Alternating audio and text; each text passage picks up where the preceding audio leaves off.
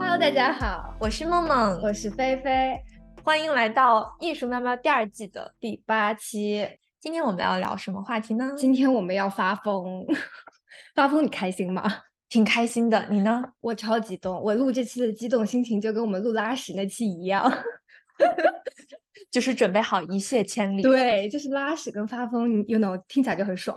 嗯嗯，但是我觉得我拉屎的时间比发疯更多一点。对，因为我今天早上一直就在想，就是我该怎么。给这个节目破冰，我到底发过什么疯？然后我回顾了我过去的二十九年人生，我发现我发的最大的疯是有一次跟我妈吵架，我实在忍不下去了，我扑通一下给我妈跪下来了，给她磕了三个头。哦天啊，这挺疯的，头磕在地上发出响声的那种吗？其实那个时候你很爽，没有特别响，就是我觉得我可能，而且还有包括磕头是一种，我还扇过自己巴掌。啊！但是你知道扇自己巴掌，我后来想，我为什么只敢扇自己的巴掌？哦，因为我听有的别的播客对什么就是违抗父权母权，对对对。但是我其实跟我爸妈吵架，并不是说我爸妈真的有多么伤天害理的地步，我爸妈还是一个比较幸福的家庭。只是有时候我青春期叛逆的时候，到了情绪激烈，我发现没有办法吵下去的时候，我就自己拍了自己几个巴掌，就是想让这一切结束。但有时候还有点爽哦！天呀，这也挺疯的，这已经是我最疯的。你还说你不会发疯？我觉得这个蛮疯的哎。我觉得绝大多数人都干过，因为我跟我关系非常好的有的朋友交流过，其实大家都干过这事儿。但是我觉得这都是在有限范围内的，比如说你就只是对着自己的爸爸，你不可能把这件事情做到外面去的。自此之后，我也没有记得我发过什么疯。嗯，就我的人生就是非常的循规蹈矩。我是一个极度传统、温良恭俭让的人。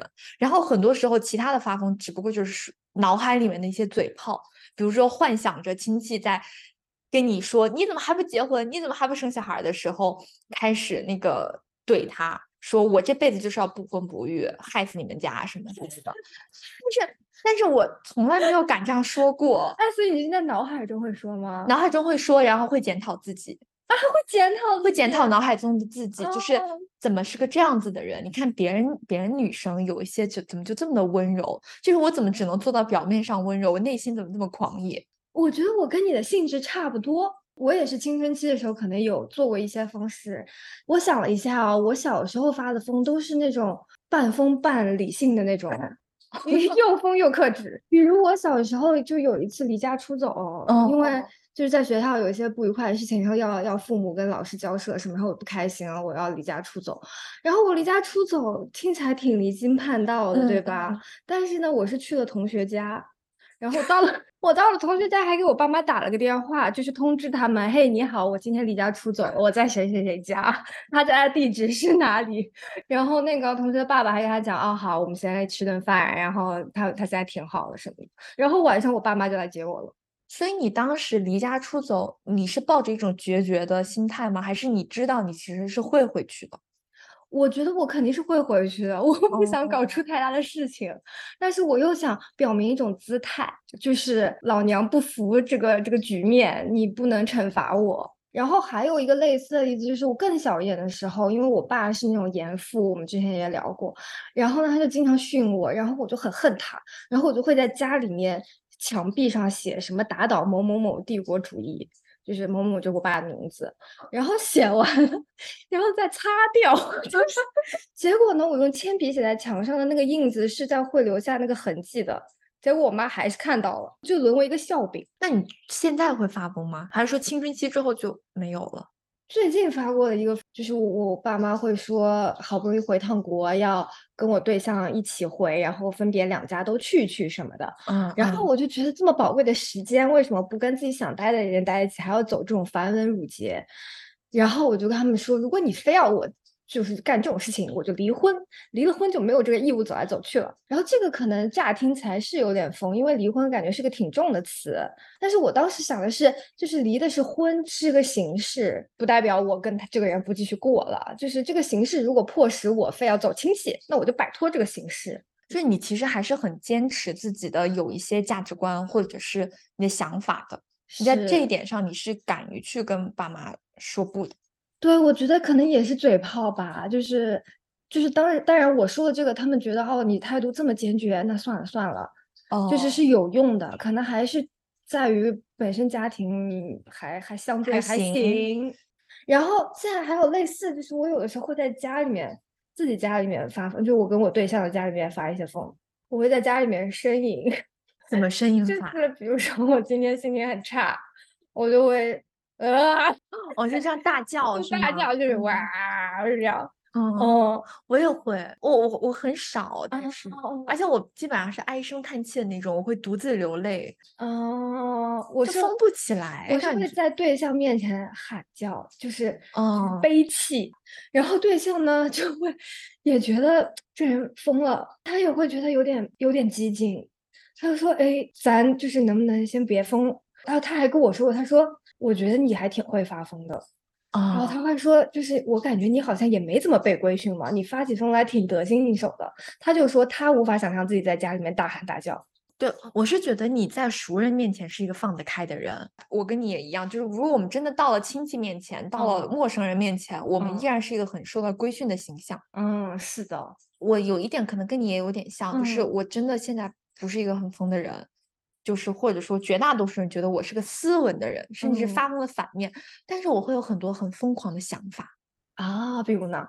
我昨天跟你讲，我在想一件事儿，就是有个女生跟我讲她打耳洞，然后特别痛，我就跟别人跟我对象讲说，我打耳洞的时候，我当时去纽约法拉盛的一家华人店打耳洞，然后他是用枪打的，很高级，然后那个枪打就是嘣一下，然后你那个就有个小洞嘛。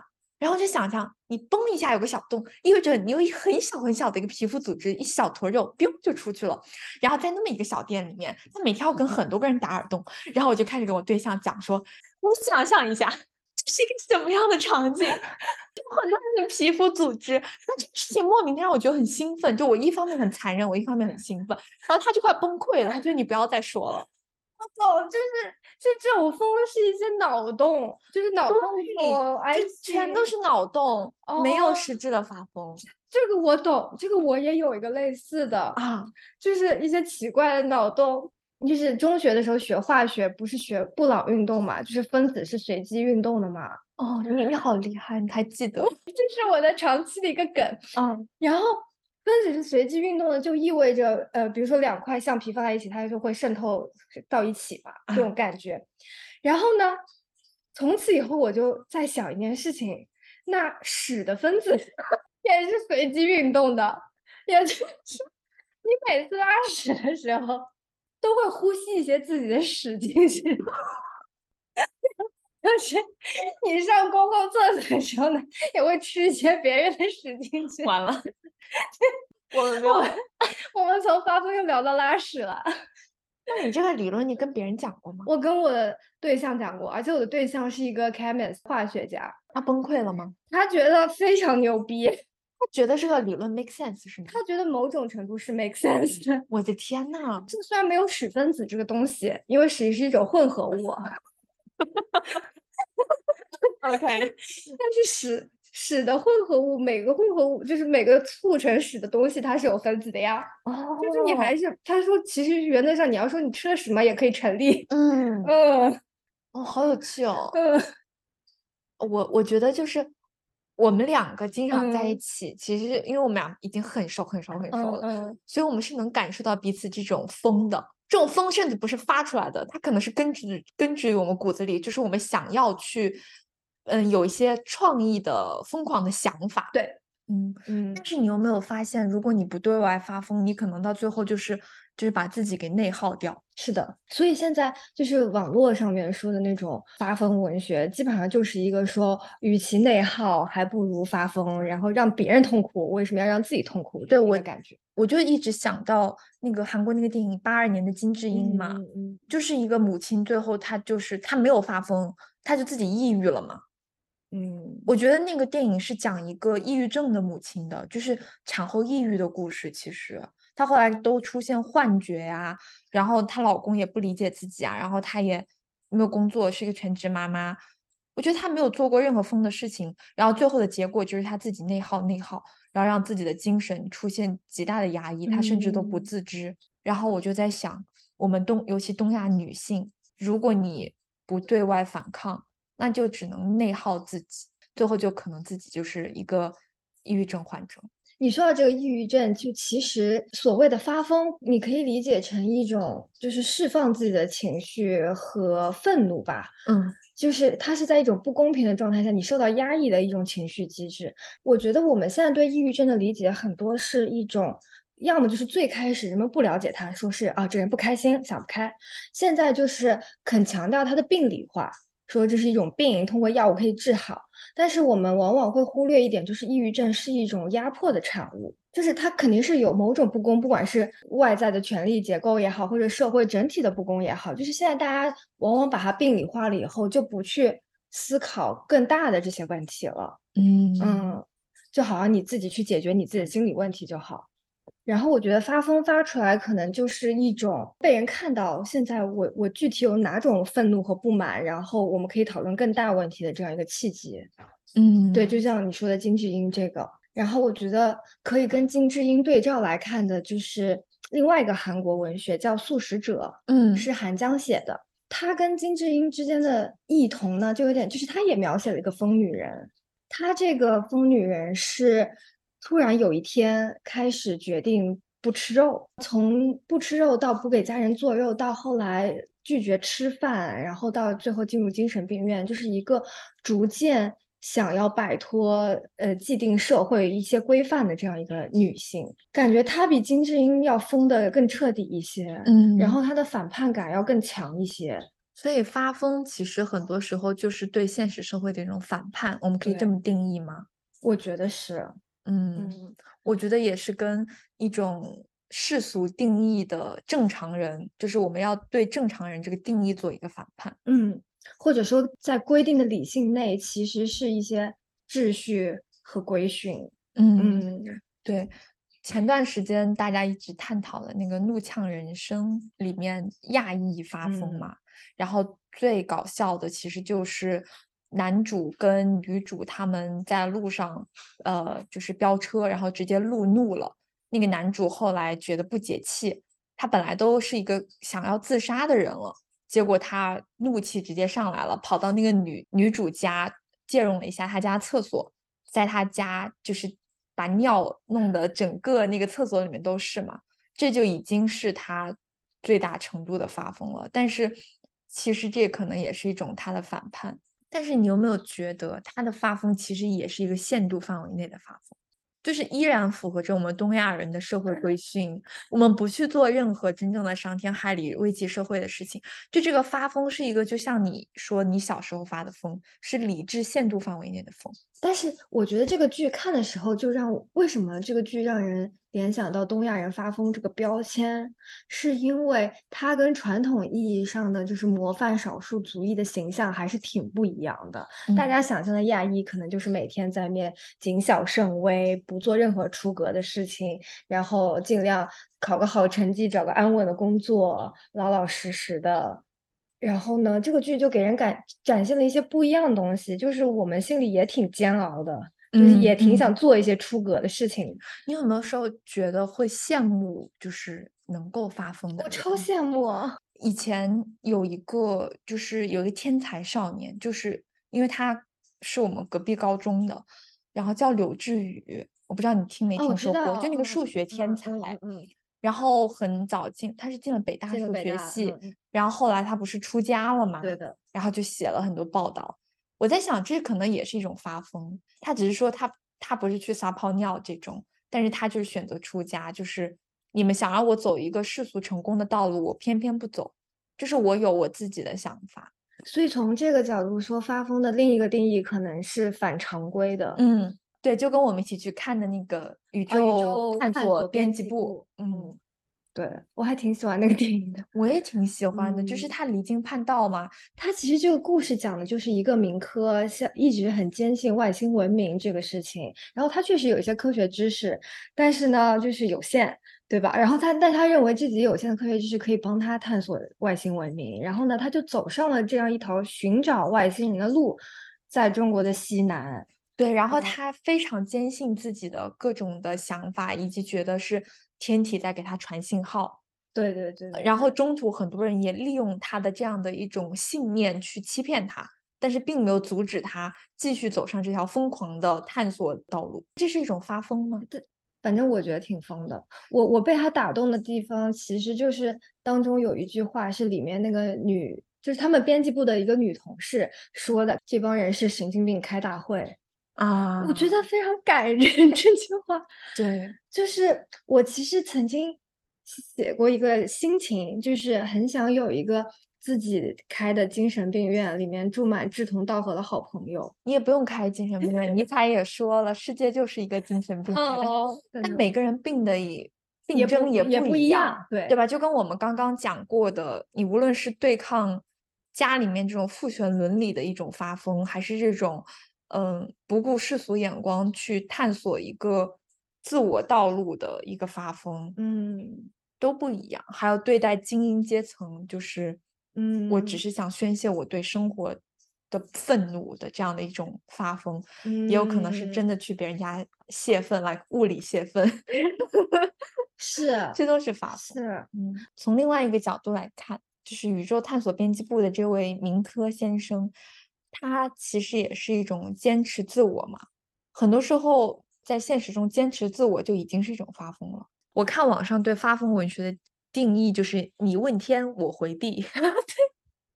对，或者就是一些毫无逻辑关系的东西组合在一起，然后你不知道这个人要讲什么。嗯嗯我其实有一个很喜欢的一段发疯文学，嗯就是说哥哥怎么不理人家，然后就是一堆括号，括号里面是他的动作嘛，什么怒嗯吼变成猴子，飞进原始森林，荡树藤，创飞路过吃香蕉的猴子，就是一串不知道这个人在干什么，但是你其实还挺有画面感的，你就想象这个原原始森林里面它变成一个猴子那种感觉。嗯然后我为什么特别喜欢这个呢？是因为我觉得它其实挺像我脑海中的发疯的。哦，就是充满想象。对，就是一些极端动作，什么在地上匍匐、嘶吼什么什么的，就是你很少真的在地上匍匐，但是你发疯的时候会想象自己做这些动作的画面，你会吗？我会想象的。嗯我有时候甚至觉得这个是我从小时候就会开始会想象自己发疯，然后这个就给了我无穷无尽的就是创作的灵感，啊它会让我就是想去写小说，呃啊是想去写剧本，是是，于是我就把我所有的这些疯的想法都转化成了一种所谓的文艺形式，于是我在现实中依然是一个就是循规蹈矩的乖乖女，嗯，有道理。就没有真实的发疯。我想我以前高中的时候在那边上晚自习，然后高中的那个氛氛围就很压抑，然后我就我就有一个意向，就是想象自己变成了一把标枪，然后呢，就是从窗户里面飞出去，扎在操操场上，就是 毫无逻辑的这样一个画面。就是我感觉跟发疯文文学的逻辑是一样的，你就是不喜欢现在端坐在教室里面的这个自己，所以其实文学呀、电影啊，它其实一部分承载了现实中发不来疯的人的发疯，嗯就是我们发不来疯，然后我们看看电视剧里面什么《黑暗荣耀》它的复仇，我们也会爽到，对我觉得啊、对这个女的挺厉害，而。且从创作者角度上来说，就我的感受是我那些写剧本、写小说的朋友，大家聚在一起的时候，大家是很闷的。就绝大多数时候，大家你甚至都会觉得这个人是不是没有什么表达欲，但他其实写起来他超有表达欲，他只不过说是他在现实中他发不来疯，他的所有的那些疯狂的想法，全都是创作出来的。然后他们创作的那些很疯的东西，最后就会让我们现实中的人爽到。就像你刚刚说《黑暗荣耀》，比如说报复那个曾经欺负自己的、霸凌自己的同学，就这件事情，我在脑海中我也想象过，但是我没有想象的那么极端，就是真的是策划这么精心的，然后去报复一个曾经霸凌我的女同学，但是我也没有被像《黑暗荣耀》里面宋慧乔演的那个女生一样那样的被肉体霸凌嘛。我顶多是觉得以前可能有女生在小时候，我们有互相孤立的这样一个状态啊，有想象过以后，哼，我一定要就是让你以牙还牙之类的，嗯但也就想象到那为止了，甚至连应该该怎么样去报复对方都都不知道。跟这个有点类似的一个例子，就是我借他发疯的，就是傲骨之战》的《Good Fight》，它是《Good Wife》的衍生剧嘛。在《Good Wife》的时候，它还是一个比较端着的一个剧，《Good Wife》都已经算是有一点所谓的稍微有点离经叛道，对对对对对对。但它的那个整个制作感觉还是稍微蛮蛮规矩的，就是一个很传统的律政剧，然后讲一个女主的这样一个蜕变啊成长。到了《Good Fight》，就是一个开始疯了。他这个剧是很左派精英立场的，他想发疯的点其实是现在美国政治的荒谬，所以大家叫这个剧叫 liberal porn，就是你如果是 liberal，你看这个剧会觉得很爽，就是他替你发泄，就是为什么现在这个政坛这么荒谬这种感觉。然后这个剧最让我着迷的那个人物 Diane，就大家都很爱她，就是她的那个疯笑。我觉得印象超级深刻，就是而且这个演员特别会演那个疯笑，就是我也学不来，嗯 嗯。然后这个疯笑，你就让人觉得啊，就是在这个荒诞面前你无能为力，然后你就只能这样疯笑。前几季吧，我忘了哪一季，然后有一个让我印象挺深的场景，就是里面有一个另外一个女律师之类的人物，在开会的时候一直在本子上写东西。后来答案过去看，发现他其实是在本上画圆圈啊。然后他说：“你为什么要这么做？做这件事情？”他说：“没有任何意义，因为其他事情也没有任何意义。”然后我就觉得，哦，好疯！在这个荒谬的现实面前，你还能怎么应对这个东西呢？你用理性已经无法应对了，你就只能随便爱干嘛干嘛，发点疯吧，就是那种感觉。我很羡慕能做这样的事情的。我经常觉得，就是发疯发到一半，然后你就会被现实继续击碎，然后一个工作邮件就过来了，然后或者爸妈的消息就过来了，然后就所有的生活就会重新扑面而来。其实要发疯是有很多可以实现的途径的，比如说直接一个星期不去上班，消失一个星期，这就可以发疯。但做不到啊，没有人做得到。就是我们还是在意一些世俗的东西，导致我们发不了这个疯。那我觉得这么说起来，其实疯发疯这个事情，可能真的是得在不会伤害现实情况的条件下才能做的。就是现在特别流行一种这件事情我处理不了，我怎么办？我就用发疯来处理。比如说我的权益受到损害，那我就不能好好跟他理论，我需要比如说就地坐下来，然后说：“哎，你不给我办，我就不走了，或者怎么样？”就是通过这种撒泼发疯的方式才能解决。但是你不可能说真的把这人胖揍一顿，嗯，那你就会真的陷入一些危机。我觉得发疯就处于在这种就是打破秩序又不能完全打破太强的秩序的那种缝隙里面作妖的那种感觉。对，有时候发疯是出于一种对现实无的无奈，然后因为太无奈了，我只能通过一些发疯的方式或者看起来很疯的方式去进行反抗。狂人日记算发疯吗？我觉得算。我觉得狂人日记应该是中国最早的白话文发疯文学。狂人日记就是写了一个狂人嘛，对，本来他也是的嘛，所谓的。然后他写那个赵家的狗何以多看我两眼呀，然后大家都要吃他呀，满纸都是吃人，就是其实他是借发疯在控诉。所以现代人就是就是很多人就是想要阻止。我们新一代的人看鲁迅 哦，因为因为鲁迅的实在是太血淋淋的指出了我们这个吃人社会的真相，然后我们每一个人都想要发疯。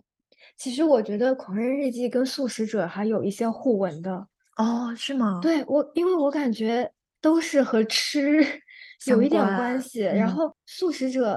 给人的感觉，它里面好像有一句话是说，如果你不吃肉，你就会被这个世界吃掉，因为不吃肉是一种你和世界不同的一个表现。发疯最后大家都是从一个生理的基本需求开始的，就是从吃喝拉撒开始发现。对对对，就不管我们亚洲人发疯，之前说那个呃《怒呛人生》里面，他是去那个男主发疯是去别人家撒尿，白人发疯是那个《The White Lotus》。那个白莲花度假村里面，是那个大堂经理被一个客人逼得受不了了，跑到他的房间里面去，他的行李箱里面拉屎，就就是所有东西全是通过这种生理最基本的需求开始对人进行反抗。嗯，嗯，其实吃吃就是他的反面。吃就是他的反面，对，吃是另一种。当时就在幻想，我要是特别讨厌某一个人，我能够在他的行李箱或者他衣服上拉泡屎就好，可是我做不到。我也不知道是什么让我做不到这一点，我也不是拉不出屎，他也不是没有行李箱，但但但这两者我没有办法结合起来，这东西只能在电视剧里面看到。如果我讨厌一个人，我能够就是直接去当着他的面朝着他拉泡大的就能解决的话，那这个世界有太多问题就都能迎刃而解了。可是我的所有烦恼都不是都不能这么解决，哦因为我还是很在乎这些人情世故。哦我没有办法对别人这样反抗，我也在乎自己的名声。白莲花里面我特别喜欢那个角色，就是那个汤雅，哦，就是那个作精，那个大作精。你可以描述一下他他究竟是个什么样的人，跟大家作精呢，就是一个看起来神神叨叨的这样一个中老年的女性，她去度假村会带个十个八个箱子，然后说啊，我妈的骨灰放哪里？我找不到，然后全酒店的人帮她找，哦，最后找到了，就在她的那个袋子里。她带着她妈的骨灰去度假，骨灰去度假，然后呢，要现场撒在那个海岛里。她就是一个怎么说呢，就是对别人予取予求，然后想一出是一出这么样一个人。她的疯就体现在罔顾任何其他人的感受，就是你知道，你就会不会觉得啊，这人还能这样啊？嗯嗯啊，比如说她后来第二季去意大利度假，然后她老她跟她老公说，她要扮成一个演员的样子，骑一个单车，然后那个单车还还挺容易出事的那么一个单车，她就非要那样，因为她觉得很爽，很像她幻想的场景。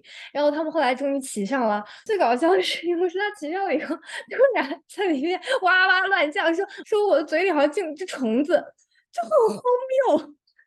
你就觉得很搞笑，这个人真的是有点疯嗯啊。然后我就很喜欢他，因为我觉得他就是一种很写实的描写了一种，就是白人当他什么都很轻易得到了以后，他真的就会像一个小孩儿一样，非常的 random 和随机和无法控制的那种状态。嗯其实这个就跟东亚人发疯对照来看，东亚人的发疯，你比如说《怒呛人生》里面，他们最后霍霍的还是他们自己，就把自己生活搞得一团糟。然后，但是在白莲花度假村里面，特别是第一季，最后霍霍了谁？霍霍的都是那些比他们阶级更低的人，他们自己没有毫发未伤。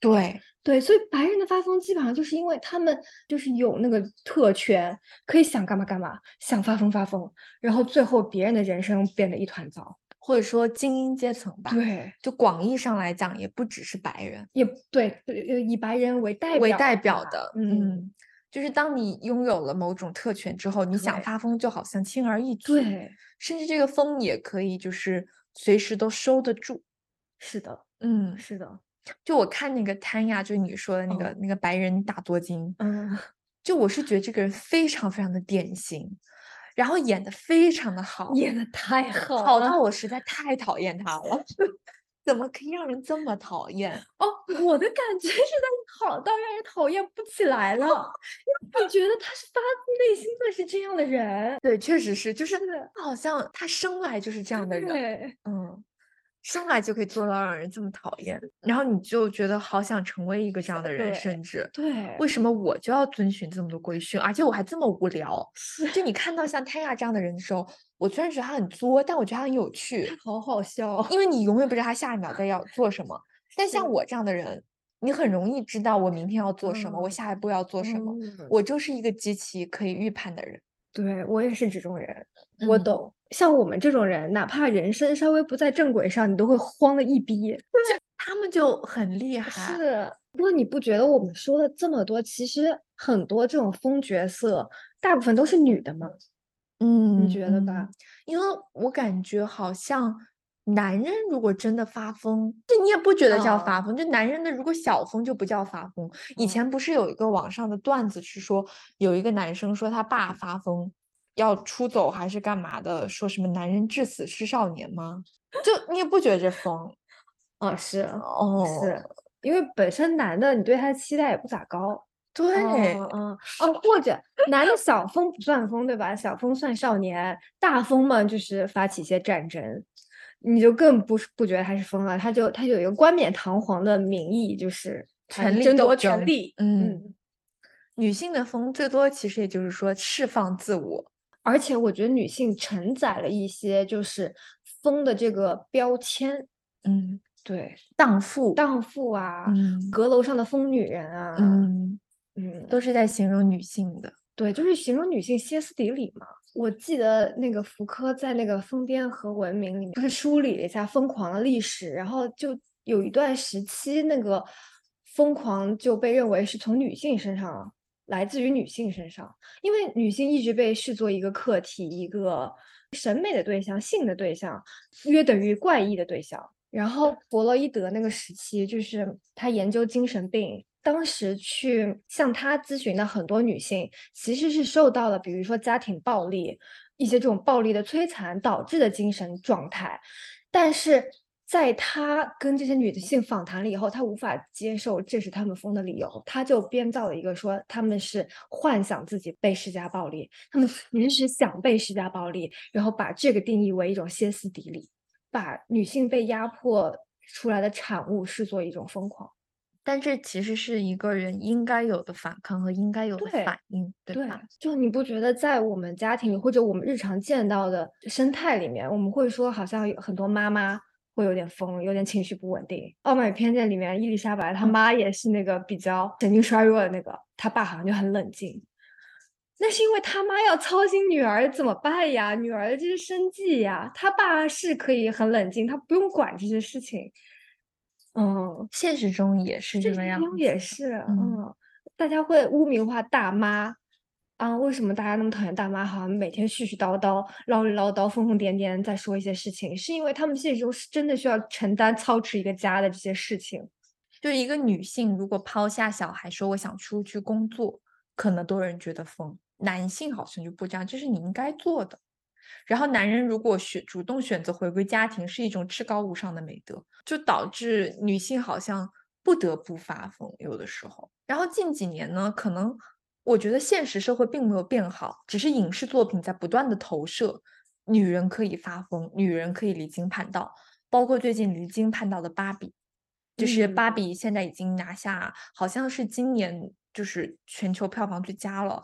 它其实就是说一个不灵不灵的一个循规蹈矩的女孩子，然后还有里面还有 Ken 做一个男人的角色，然后他们一起作为我从玩偶世界一起就是旅游到了这个真正的人类世界之后，然后才发现哦，人类世界其实还是很男权的，不是我们想象中这么的。不是像 Barbie Land 那么啊，就是公主，女孩子嗯都是公主之类的。芭比她就后来她就有开始要寻找自我，甚至开始对呃男人那些 Ken 们反向 PUA，就这些可能也是一种发疯，是一种芭比娃娃们的发疯。这个有点类似于 Barbie Land 的一个革命。嗯嗯，就是先是 Ken 发了个疯，Ken 是那帮男人说，你看现实社会中都是男权社会，哎为什么我们这个玩偶社会，我我们不是这个样子的？啊，我们要在这个玩偶世界里面也引入父权制，父权制是个好东西。嗯哼，啊，然后他们就一段尬舞，尬完了以后呢，就是芭比又要来镇压这个他们的革命。但是就是影视作品有多美好，就现实就有多么的残酷。嗯，我觉得现实社会，嗯，不仅没有变好，而且可能是在变糟的。我我没有觉得身边的女性受的压迫更少了，只是口号喊得更响了而已。而且有时候口号喊的响是在掩饰现实社会中有多么的糟糕。是的，是的，其实这个也是我想说的，就是我们其实一直在说文艺作品能帮我们发疯，但其实真的吗？它能帮你宣泄你心头的愤怒吗？也许你看了文艺作品，你觉得啊，好，那我这块矛盾被消解掉了，我就继续回去安安分分过我的人生了。它可能反而消解了你去改变它这个既定制度的这么一个动力。嗯嗯，嗯，就跟很多年轻一代的小朋友，然后刚上班的时候，他会在网上发疯说：“真是烦死了，讨厌死这个领导了。”然后各种诅咒他，或者写大字报、画小圈圈、做小人。但是他在现实中，他依然还是得对他的领导毕恭毕敬的。嗯，就是他通过另一种方式宣泄了自己的情绪，可是现实生活不会变好。嗯嗯嗯，这个就让我想到韩炳哲写的那个《妥协社会》。韩炳哲就是一个韩裔德国的理论家，嗯，那他写了很多这种小小的那种比较流行易懂的理论，然后他就讲妥协社会，就是当你有很多条件去。舒缓你的痛苦。当你要逃避这些痛苦，比如说你去找心理医生谈心啊，解决你的心理矛盾；当你吃止疼药化解你肉体的痛苦，你就变成了一个妥协者，你就没有像这些痛苦催生出的那种反抗一样有力了。就其实这就是另一个问题所在吧？我觉得，就人变得没有那么激进，人变得没有那么有信念。嗯，所以鼓吹说现在东亚人敢发疯了，我也不觉得一定是一件好事，因为发疯不是我们生活的解药。没错，是的。那什么才是生活的解药呢？蘑菇吗？对，蘑菇就是世界尽头，就是吃个蘑菇，然后大家一起把这个世界当成一个狂欢的精神病院。傲骨之战里面，他也讲了这个蘑菇的事情，就是达安觉得啊，这个世界太疯狂了，我该怎么办？然后他就尝试了那个 micro dosing，就是微剂量的嗑药。嗯，然后最新一季呢，他又尝试了一种类似于镇定剂药物疗法，就是去注射一些精神药物。他注射了以后，真的人非常快乐，人飘飘然，然后他就看什么东西都很美丽。这一季就是他们律所楼下都是暴动的人群，结果他捧了一束美丽的花，在那边非常美的那种非常悠然在暴动的人群里走，然后就是那个场景就非常荒诞，但是最后的最后呢，这个所谓的药物的麻醉也并不能解决这一切的荒诞，他最后还是选择要 fight。我感觉这个也是韩炳哲的一个建议，就是我们要保留这种愤怒，然后去 fight。嗯嗯，而不是一种单纯的情绪宣泄就完事了。对，是的，嗯，但是我们也不能鼓吹大家去别人 房间里拉 屎呀，那能怎么办呢？我觉得这是一个无解的问题。但是总归来讲，我是喜欢疯一点的人，哪怕有点疯一点的想法也好。如果他什么都觉得我应该按照既定路线走，这个人也会变得很无聊。哎，其实刚认识你的时候，会觉得你是一个挺端庄、很冷静的一个人。然后跟你熟了以后，会发现其实，哎，你也挺疯的啊。这个疯是指，呃，在很熟的朋友面前，会很勇敢的表达自己的想法，然后会说一些离经叛道的话。你也是，我见你时候也是觉得一开始觉得你很斯文、很文静。嗯，对对对。然后我们俩熟了之后，我们就一起疯。哦，对，这种感觉非常的爽。这种感觉，其实我觉得我们虽然不是那种意义上的疯，但是这种意义上，就是就是 在别人箱里 拉屎的那种疯。但是我觉得这种人与人之间释放自己的所谓的疯丫头这种疯，嗯，我觉得也是挺爽的。比如说一起骂一堆人，对，然后 或者是呃一起说一些大逆不道的话的时候，对对。我是需要这样子的伙伴的，对，哪怕只是在一个 party 上尽情的狂欢大笑，嗯，对吧？就是这种风，我觉得也挺好的。嗯嗯，作为两个在发疯实践上没有太多，但是 理论有一大堆的人，我觉得我们这一期也只能讲到这儿了。对对对，嗯，是我我希望大家听完这一期之后，其实主要是觉得发疯是一件正常的事情就好。或你找到一个能够跟你一起开怀大笑、说一些非常叛逆的话的朋友，或者是伴侣，也是一件很好的事情。好好一起发疯吧，朋友们。嗯，拜拜。好的，拜拜。